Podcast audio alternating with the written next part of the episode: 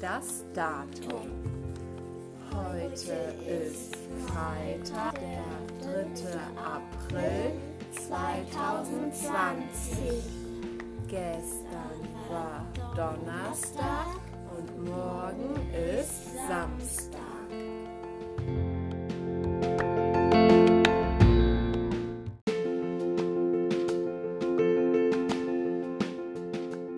Rainbow, das englische Wort für Regenbogen. An Rabias Fenster kann man schon einen selbstgemalten Regenbogen sehen. Sie hat außerdem das türkische Wort für Regenbogen dazugeschrieben. Toll und vielen Dank. So lernen wir alle dazu. Auflösung der Quizfrage. Rabia und Emilia haben mir ihre Lösungen zur Quizfrage zugeschickt. Zur Erinnerung, die Frage war, kann man einen Regenbogen auch in der Nacht am Himmel sehen? Hm. Die Lösung ist unglaublich, aber wahr, ja, man kann auch in der Nacht am Himmel einen Regenbogen sehen. Um zu verstehen, wie ein Regenbogen entsteht, muss man wissen, dass weißes Licht aus mehreren Farben besteht. Wenn das weiße Licht auf einen Regentropfen trifft, wird das Licht in seine Farben aufgeteilt. Man sagt auch, das Licht wird gespalten.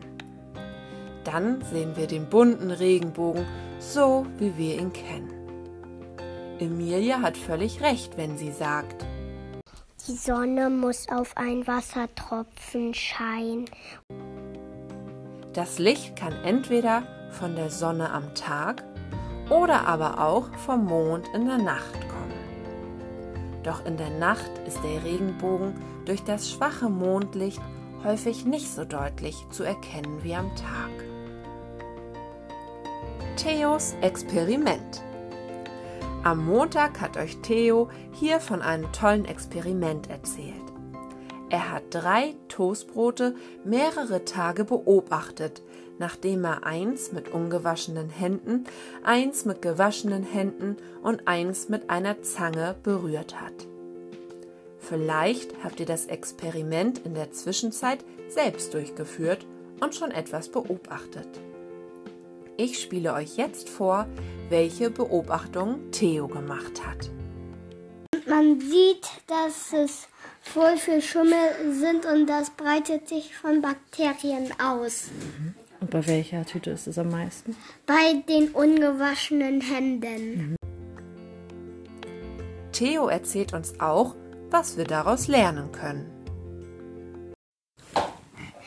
Wir müssen immer die Hände vor dem Essen gut waschen, weil sonst schimmelt das vielleicht im Bauch und wir kriegen große Bauchschmerzen. Fertig. Okay. Und tschüss, Frau Grube, für heute. Okay, tschüss. Vielen Dank, lieber Theo, das spannende Experiment.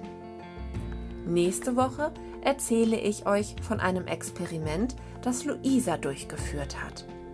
Ich verrate euch schon mal so viel, es hat mit einem Regenbogen zu tun.